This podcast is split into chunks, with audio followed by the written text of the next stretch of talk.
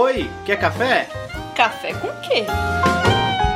Café com Dungeon! Bom dia, amigos do Regra da Casa. Estamos aqui para mais um Café com Dungeon. Sua manhã com muito RPG, sendo que hoje não é RPG. Hoje a gente vai falar um pouquinho de história. A gente vai falar um pouquinho de Idade Média. Eu sou o Carlos e estou aqui com o nosso camarada Lucas Anete, do Jogarta. O cara tem um mestrado aí em política na época do Renascimento, né? E ele é especialista que a gente chamou aqui hoje para trocar uma ideia sobre Idade Média com a gente. Vai ser um especial de três programas. Esse é o primeiro e espero que vocês gostem. E aí, Lucas, como é que tá, cara? Bom dia, é um enorme prazer ter sido convidado para participar aqui do podcast do Café com Dungeon. E hoje, justamente, a gente deve comentar um pouquinho sobre história, né? Eu um papo um pouquinho mais light, né? Tentar não ficar muito pesado, nem trazer aquelas coisas, uma linguagem um pouquinho mais rebuscada. Vou tentar ser mais tão conciso quanto possível, né? E assim, eu sou parte do Jogarta, que é o nosso projeto aqui em Curitiba e em São Paulo e também no Rio de Janeiro. Ele tem começado a se desenvolver em outros lugares, principalmente no Rio de Janeiro, aonde o foco do projeto são soluções é, trabalhar com soluções lúdicas para educação. Então a gente tenta utilizar o RPG como linguagem didática em seus mais diversos sentidos e possibilidades. Então, galera, a primeira coisa que a gente vai abordar aqui foi o fim do Império Romano, né, a antiguidade tardia e as balizas temporais que foram basicamente o gatilho para que começasse essa fase, se eu não estou enganado, né, Luca, da Idade Média. Isso. Quando a gente trabalha com história, teoria da história, a primeira coisa que a gente tem contato, já na escolinha mesmo, né, quando lá no ensino fundamental, são as divisões no tempo, que são divisões artificiais. É uma coisa que nós, historiadores, concebemos, né, baseado em alguns eventos políticos, principalmente, da maneira mais tradicional. Algumas delas são relativamente explicativas. De maneira geral, elas não mudam muito desde o século XIX, quando começou a se pensar em divisão temporal desde uma sugestão lá do século XVI, né, ou seja, uma coisa bem antiga já, de que houve uma idade antiga, onde o helenismo funcionava, né, onde o Império Romano teve seu ápice, e houve uma idade média depois da queda de Roma, de maneira bem genérica, e que teria se arrastado um momento de escuridão, de tristeza, opressão, até o Renascimento, que é quando as coisas começam a mudar através do resgate das obras clássicas, que a gente chama de humanismo,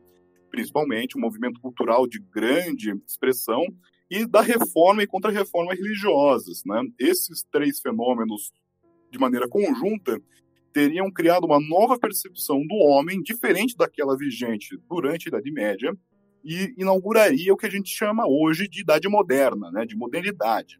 Hoje, em específico, a gente já criou uma percepção nova né, de fim da modernidade e começo de uma idade contemporânea, cuja nossa marcação é a Revolução Francesa. Essas balizas temporais, amigos, elas são, elas são muito maleáveis, tá? Isso é uma coisa que muda da percepção de pesquisador para pesquisador, mas de maneira geral elas continuam sendo sempre assim, né? sempre marcadas dessa maneira existe uma idade da pedra, que é antes da história, né, o que a gente chama de pré-história. Para vocês terem uma ideia, isso é uma coisa que a gente não costuma estudar dentro do, da ciência histórica, né, ela é trabalhada na paleontologia, ou seja, em, em outras situações, né, em outras ciências, ou seja, a paleontologia não é nenhuma ciência, uhum. nenhuma humanidade, né, ela é uma ciência biológica.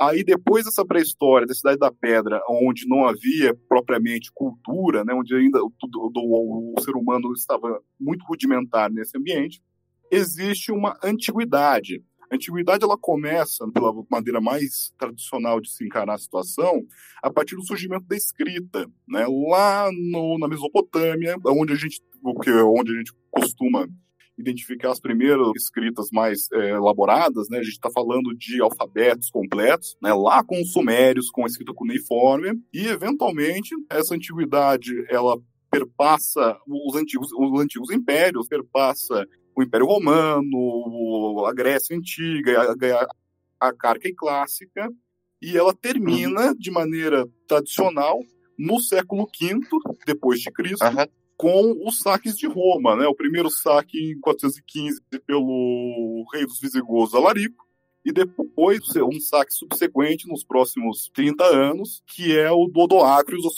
visigodos. Costuma-se usar uma situação, né, o saque de Roma pelo Odoacro, porque aí a gente teria, tá partindo da, da perspectiva política, terminaria-se a autoridade romana tradicional e começaria a Idade Média, numa coisa que normalmente se comenta como Idade das Trevas, uhum. que seria esse período de de é, falta, onde a cultura latina, greco-romana, se teria se desaparecido, né, quando as práticas políticas da, oriundas da República do Principado estariam todas em exaustão, e começaria algo novo, algo diferente. É, Luca, por que, que a contagem é a partir desse saque? Esse saque ele foi realmente alguma uma coisa muito expressiva para o Império Romano? Ele é uma experiência relativamente traumática, mas a gente tem que lembrar também que quando quando esse saque de Roma pelo Odoacro, rei dos visigodos, acontece, a Roma não é mais a capital do Império Romano. Tá? Ela é uma cidade de alguma expressão local, ela é uma capital, capital cultural, histórica, mas ela já não é mais capital há muito tempo, nem capital do que a gente chama hoje de Império Romano do Ocidente. A gente tem que lembrar que Teodósio, o imperador, havia dividido o Império Romano em Império Romano do Oriente e Império Romano do Ocidente, uma divisão político-administrativa mas não propriamente cultural. O que acontece é que em Constantinopla nós ainda vamos continuar tendo um Império Romano, que historiograficamente a gente costuma chamar de Império Bizantino, muito embora na época o pessoal que morava no Império Bizantino, na verdade, se chamavam ainda de romanos, certo? Uma continuidade do Império Romano e da antiga autoridade imperial ela continua existindo até 1453, quando do saque de Constantinopla, da, da, da conquista de Constantinopla, na verdade, né, melhor dizendo, pelo Mehmed uhum. II, o sultão otomano. Entendi. Então, na verdade, o que acontece com, com essas balizas temporais, que a gente tem que prestar um pouquinho de atenção, é que elas são criadas pelos historiadores, tá?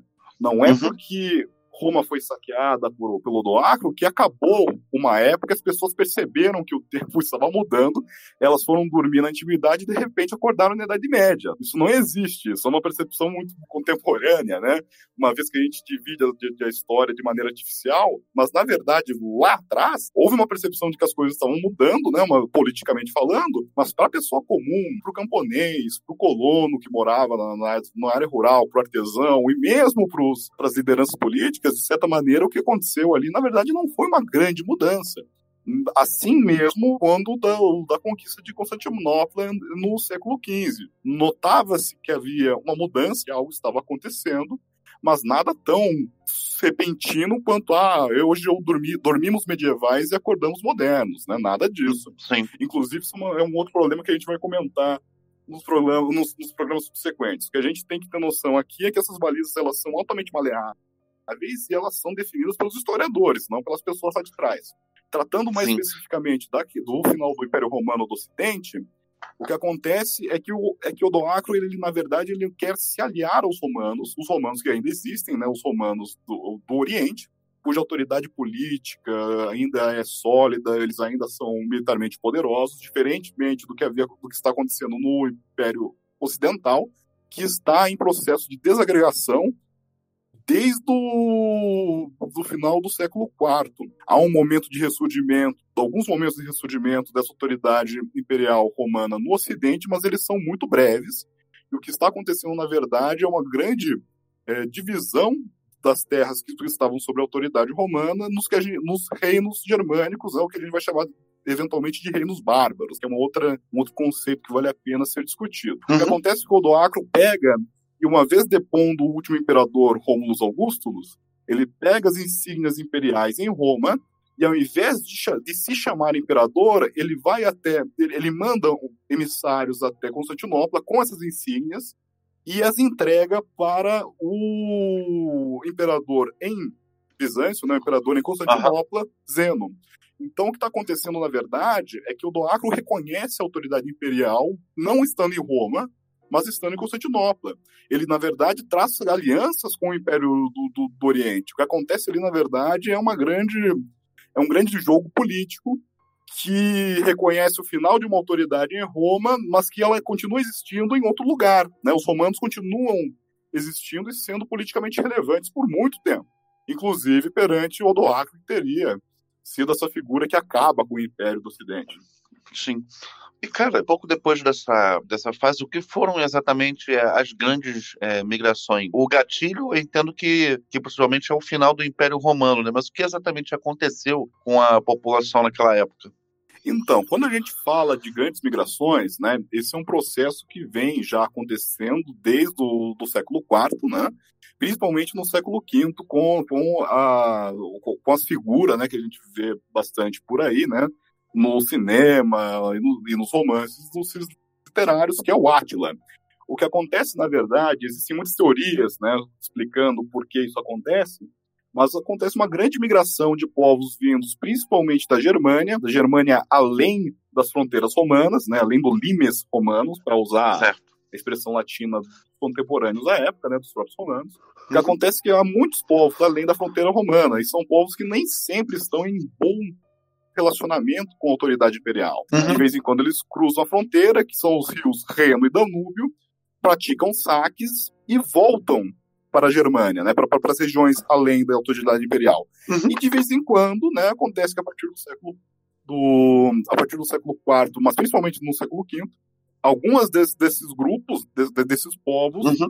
negociam com a autoridade imperial e eles ganham terras dentro do Império Romano. Então eles vão se assentando muitas vezes de maneira pacífica. Por esse, essa ideia que a gente fala de grandes migrações uhum. é a maneira mais recente né, que se concebe um mesmo fenômeno que se dizia há muito tempo atrás como as invasões bárbaras. Grandes ah. migrações, na verdade, sugere que existe também muito assentamento negociado e pacífico, não apenas é, o pessoal então, quando você fala de, de grandes migrações, são os povos nórdicos migrando para essa região da Europa, especificamente, né? Isso.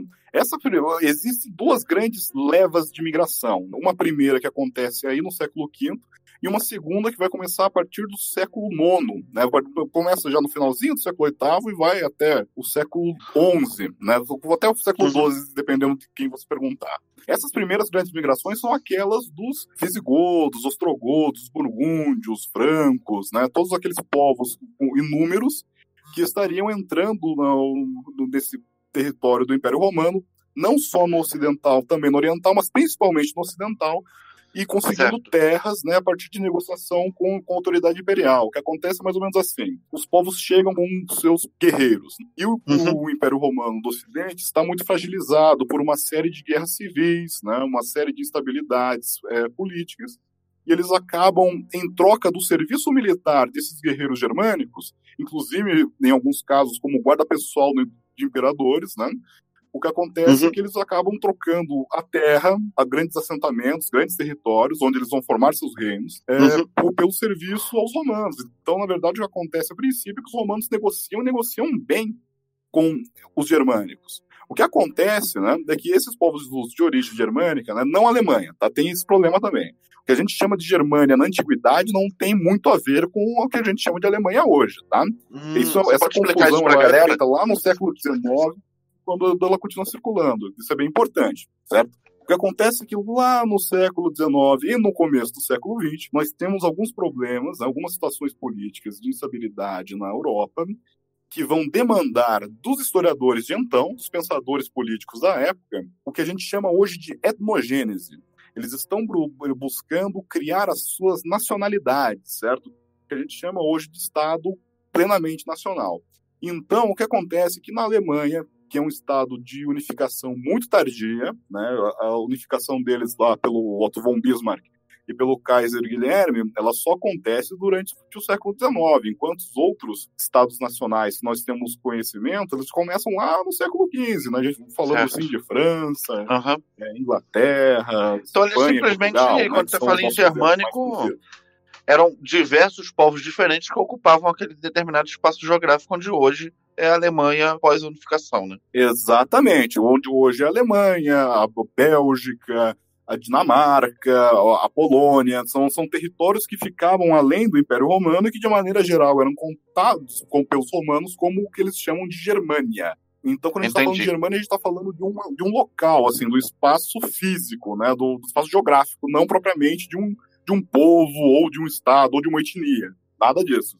Isso daí é uma coisa que está no século XIX no século XX. Inclusive, só para concluir a ideia, porque eu acho que é, que é relevante falar isso, quando os nazistas estão começando a estabelecer-se politicamente na Alemanha, a primeira coisa que eles fazem é ir nesse teórico antepassado germânico deles, aonde eles vão encontrar nas grandes narrativas antigas os grandes guerreiros, né?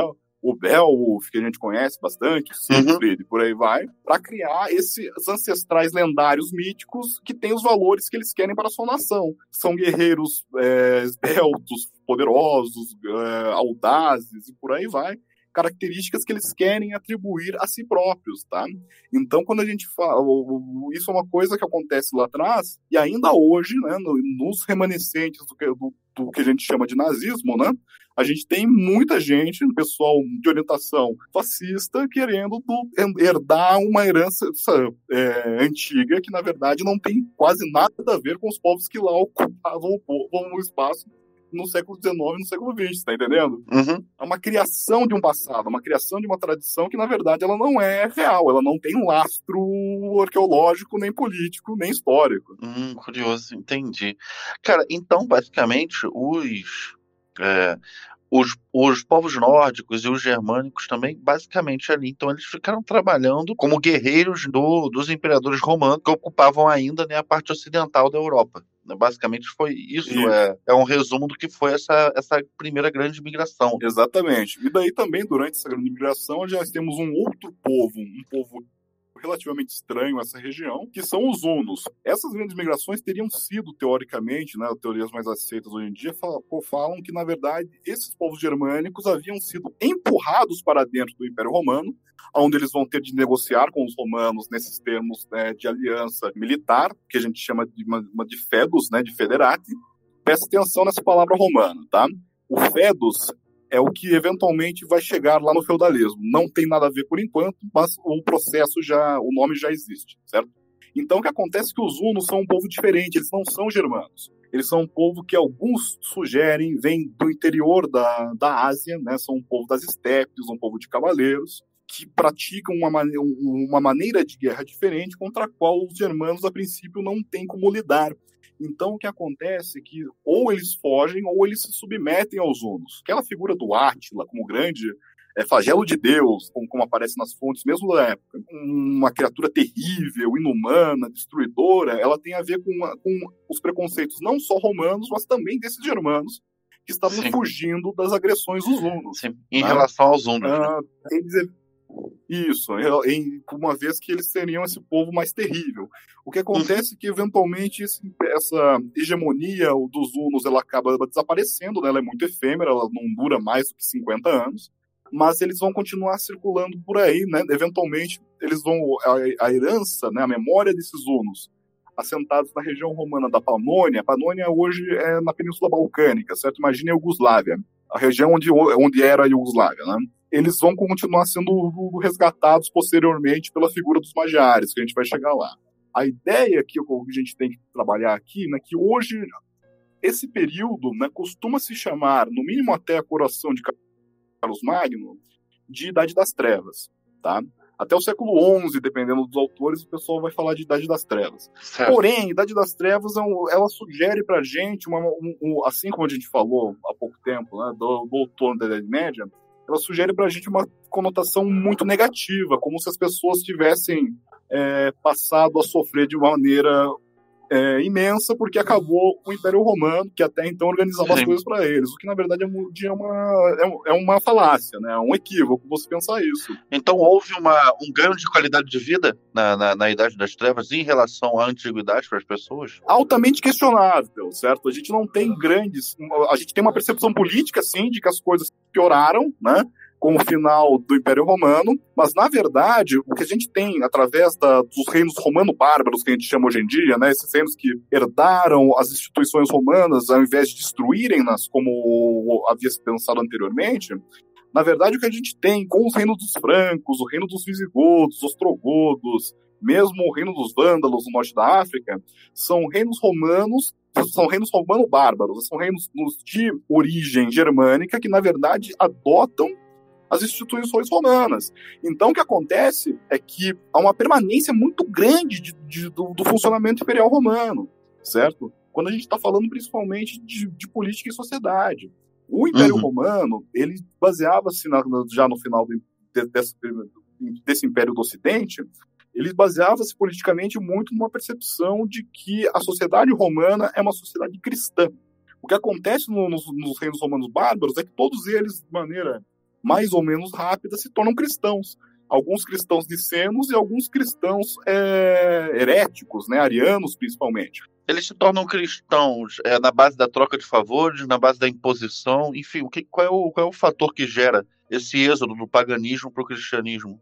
Nesse primeiro momento, né, é, desses povos de origem germânica, o que acontece é que eles recebem, né, eles acabam adotando o cristianismo, principalmente na negociação, que é uma coisa muito engraçada, né, a, a, ideia do cristianismo imposto pela espada é uma coisa muito posterior. Nesse primeiro momento, o que acontece, na verdade, é que alguns desses povos que vêm da Germânia, eles já são cristãos antes de entrarem em contato com o Império Romano é uma coisa muito curiosa. Dentre os pais da igreja que estavam praticando os, os evangelistas, né, isso lá no, no século I, nós temos alguns desses personagens vão praticando, o, vão fazendo o processo evangelístico, e um deles, lá no século III, né, quando do concílio de Niceia, o Ário, ele não, não arrepende-se de suas é, percepções que são consideradas pelo concílio erradas, né, enganosas, por isso a ideia do, do herético, e ele continua pregando, né, ele acaba se indo embora, e nessa ir, ir embora, ele sai do Império Romano e vai para o norte e lá ele desaparece.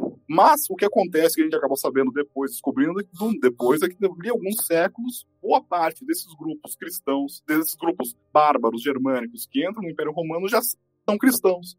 Eles são cristãos arianos, né? que é um pouquinho diferente da perspectiva nicena, que é muito mais próxima com o que hoje a gente tem na cabeça quando a gente fala de cristianismo, né? De que certo. nós temos três emanações, né? O Pai, o Filho, o Espírito Santo, essa brincadeira toda. Os arianos, por exemplo, eles não acreditavam que havia que, era, que a Trindade era três em um. Eles acreditavam que o Deus Pai e Jesus, seu filho, eram criaturas de emanações diferentes. É um papo teológico pesado, tá? Então, mas o que a gente tem que saber é que eles são cristãos, porém cristãos diferentes, certo? Eventualmente, eles acabam se tornando cristãos nicenos na, na, na, na base da troca da negociação com o Império Romano. Perfeito. Então, basicamente, a, a, expansão do cristianismo, ela foi dada, pelo que você falou, com casamento, troca de terra, né, e, e esse tipo de coisa. E nessa base as pessoas foram se tornando cristãos para receber os favores. E, inclusive, eles se converteram do cristianismo para o cristianismo também, né? Isso, exatamente. Aquela ideia de paganismo germânico, isso é uma coisa que ela já vinha há muito tempo desaparecendo. Não significa que ela, ela tinha des, é, desaparecido de maneira completa, certo? Muitos desses povos ainda são pagãos. Uhum. Mas eles já têm um contato anterior com o cristianismo, então alguns deles se convertem, inclusive, de maneira mais fácil, mais simples. Uma vez que, eu, como eu mencionei para você, não há grandes casos em que o, a, haja imposição militar da religião ao, aos germanos, não nesse primeiro momento. O que Entendi. há são conflitos entre cristãos é, arianos e cristãos nicenos que é o que a gente Entendi. vai chamar de catolicismo muito mais para frente. Certo? Quando os germanos começaram a ser convertidos em cristãos, né, depois das migrações, e isso daí eu digo mais os germanos que já estavam habitando naquele momento a Europa Ocidental, esses germanos convertidos que começaram a ganhar novas terras e colonizar novas é, regiões ali, isso daí é o princípio do, do sistema feudal? É, isso é o que, que gera o princípio do sistema feudal? Ou, é, ou, ou existe outro gatilho? Esse é, existem outros gatilhos, sim, mas esse é um princípio do que a gente vai chamar de feudalismo, que é uma instituição diferente do que havia na organização é, de produção e política romana, né? mas ele é o, mas as, muitas das práticas do que a gente identifica hoje como feudalismo vem na verdade desses povos são costumes germânicos, né? Eles, o que a gente chama de feudalismo ele seria uma, um casamento de algumas práticas romanas e algumas práticas germânicas. Dentro disso, é por isso que a gente fala, né? Hoje a gente já evita, dentro da história, né, dentro da, da academia, da, da universidade, uhum. falar em idade das trevas. Esse conceito ele é muito sólido ainda na, da, nos países que falam inglês, países anglófonos como uhum. a Inglaterra e os Estados Unidos, onde se fala ainda muito em Dark Ages. Mas hoje a gente já tem é, essa outra perspectiva de que, na verdade, o que aconteceu foi uma transformação e uma, uma sobrevivência dos princípios da antiguidade. Por isso que a gente chama hoje de antiguidade tardia, esse período que vai, no mínimo, até a coroação do Carlos Magno no, no ano 800.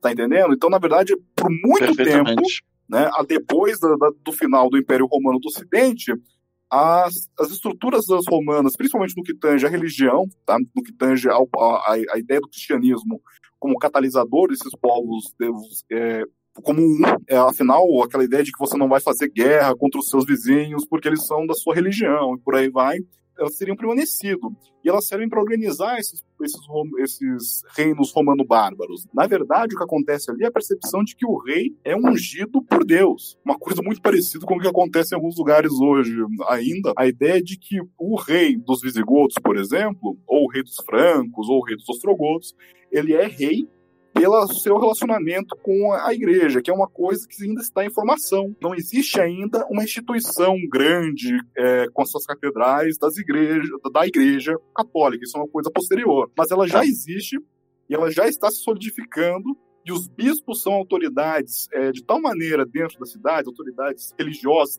mas também políticas administrativas, porque eles detêm o uso da palavra, né? Eles escrevem, eles registram as coisas, eles organizam concílios. Então, tem, os reis bárbaros, de maneira muito rápida, notam que no cristianismo, ou seja, nos bispos e padres e na população de maneira geral, eles encontram um apoio político muito sólido na ideia de que eles vão acabar protegendo essa sociedade de, dos outros, né? Daí os outros são quem? Os outros são os pagãos, uhum. os outros são os cristãos heréticos, né? Os, os, os cristãos que não cultuam a, o cristianismo da mesma maneira que você, e por aí vai. Então, é importante como mencionar que hoje né, a gente já não fala muito em Idades das Trevas, a gente fala assim de Antiguidade Tardia, que é um termo que não tem a mesma conotação negativa, você entende? Entendi. Então, indo, chegando à situação do feudalismo, o que acontece é que, lembrando lá no final do Império Romano, os, os aliados romanos eram chamados de fedos, né, praticavam fedos, e eram chamados de federati, né, os federados. A ideia do fedos é, uma, uma, é um vínculo de lealdade, é um vínculo pessoal para com o, as lideranças bárbaras perante a autoridade romana. Então eles vêm a Roma e fazem um, um contrato, né, fazem um acordo e esse acordo ele só vai ser cumprido na base da confiança, na base da fidelidade. Isso vai acabar sobrevivendo ao final do Império Romano e essa prática vai continuar sendo feita no interior dos reinos romano-bárbaros. É, onde ele surge, propriamente dito, naquela configuração que a gente conhece lá na escola, lá no ensino fundamental, em que você tem suzeranos e vassalos, é, ela, ela começa já a surgir é, no seio do, do Império Carolíngio, né, no seio do Reino dos Francos, e ela vai sendo, essa ideia vai sendo exportada para outros lugares em que já, em que a prática germânica de feudalismo direto, aonde você vai trocar favores e alianças com outros iguais a você, né, com os seus pares, ela já uhum. existe em outros lugares. Então, na verdade, o sistema é adotado de maneira é, gradual através de toda a Europa Ocidental e alguns lugares da Europa Oriental também.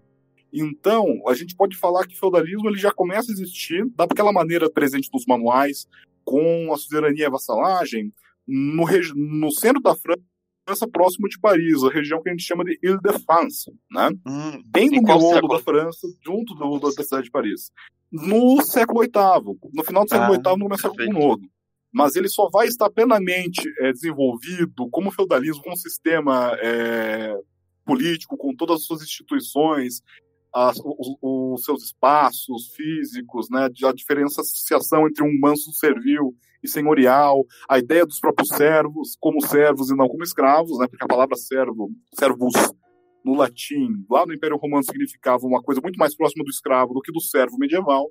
Uh, a ideia é propriamente da suzeranização, a gente começa a falar já em Alta Idade Média, depois do Império Carolíngio, plenamente desenvolvido a partir do século XI. Tá? E aí a gente vai ter uhum. feudalismo na Inglaterra, com a conquista normanda, a gente vai ter feudalismo propriamente dito na França, a gente vai ter variantes do feudalismo na, na Itália, no, no Império, no, no, que a gente vai chamar depois de Sacro Império Romano Germânico, que é, uma, um desenvolvimento do, do Império Carolíngio, e nos reinos é, cristãos da Península Ibérica, depois do, e durante todo aquele processo que a gente vai comentar eventualmente da Reconquista. A gente, quando a gente fala de Idade Média, a gente tem que falar de Reconquista, tem que falar de Cruzada, eventualmente a gente vai chegar lá. Maravilha, cara. Então acho que a gente conseguiu aqui, é, pelo menos fazer um amarrado desde a antiguidade tardia, né, até o início da Alta Idade Média, né, propriamente dita, com já relações de suzerania e, e vassalagem né, no, no, século VIII. Então a gente continua no, no próximo programa. Eu espero que você, ouvinte, tenha curtido aí essa aula do, do grande Luca aí pra gente. Foi bem legal para mim, foi bem produtivo, bem rico. Espero que você tenha gostado de participar aqui com a gente, Lucas. Se quiser deixar algum jabá aí do Jogar e tudo, pode deixar aí, pessoal. Ah, foi um, um enorme prazer trabalhar aqui com, com comentar um pouquinho com vocês. E assim, né, sabendo que o que a proposta do podcast é trabalhar com RPG, a gente sempre tem a percepção, quando a gente trabalha com história, que, na verdade, boa parte do, do, do que a gente trabalha em história é, são ambientações e cenários maravilhosos para você narrar um, uma experiência de RPG, certo? Existem alguns que trabalham com um período, Existe, por exemplo, um, um, sistema brasileiro, né, que foi baseado na série do Angus, que ele tenta trabalhar com esse período.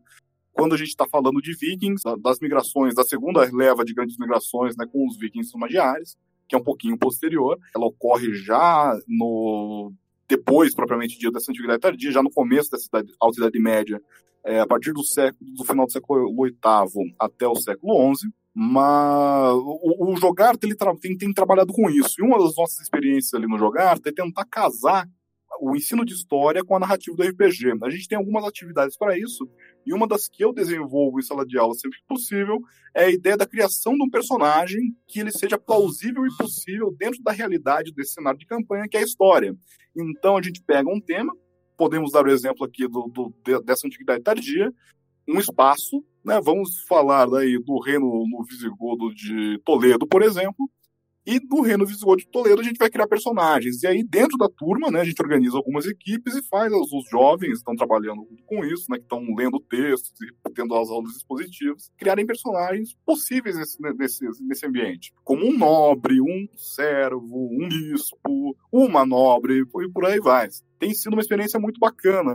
Foda. Porque a ideia é você propor um sentimento de empatia histórica com os jovens. Uma vez que o jovem não vai experiência, não, não vai ter a experiência de ver um visigodo, né, de conhecer esses, esses povos, né, isso não vai acontecer, você tem a opção de criar a ideia da experiência, né, de você imaginar a experiência do contato com essa realidade distinta, estranha, né, completamente diferente da nossa, com, com paralelos para com esse outro período. Tem sido muito bacana. Eventualmente a gente tenta mestrar um pouquinho, não é para os jovens terem a experiência de, ó, o meu personagem nesse ambiente, o que, que ele pode fazer, né?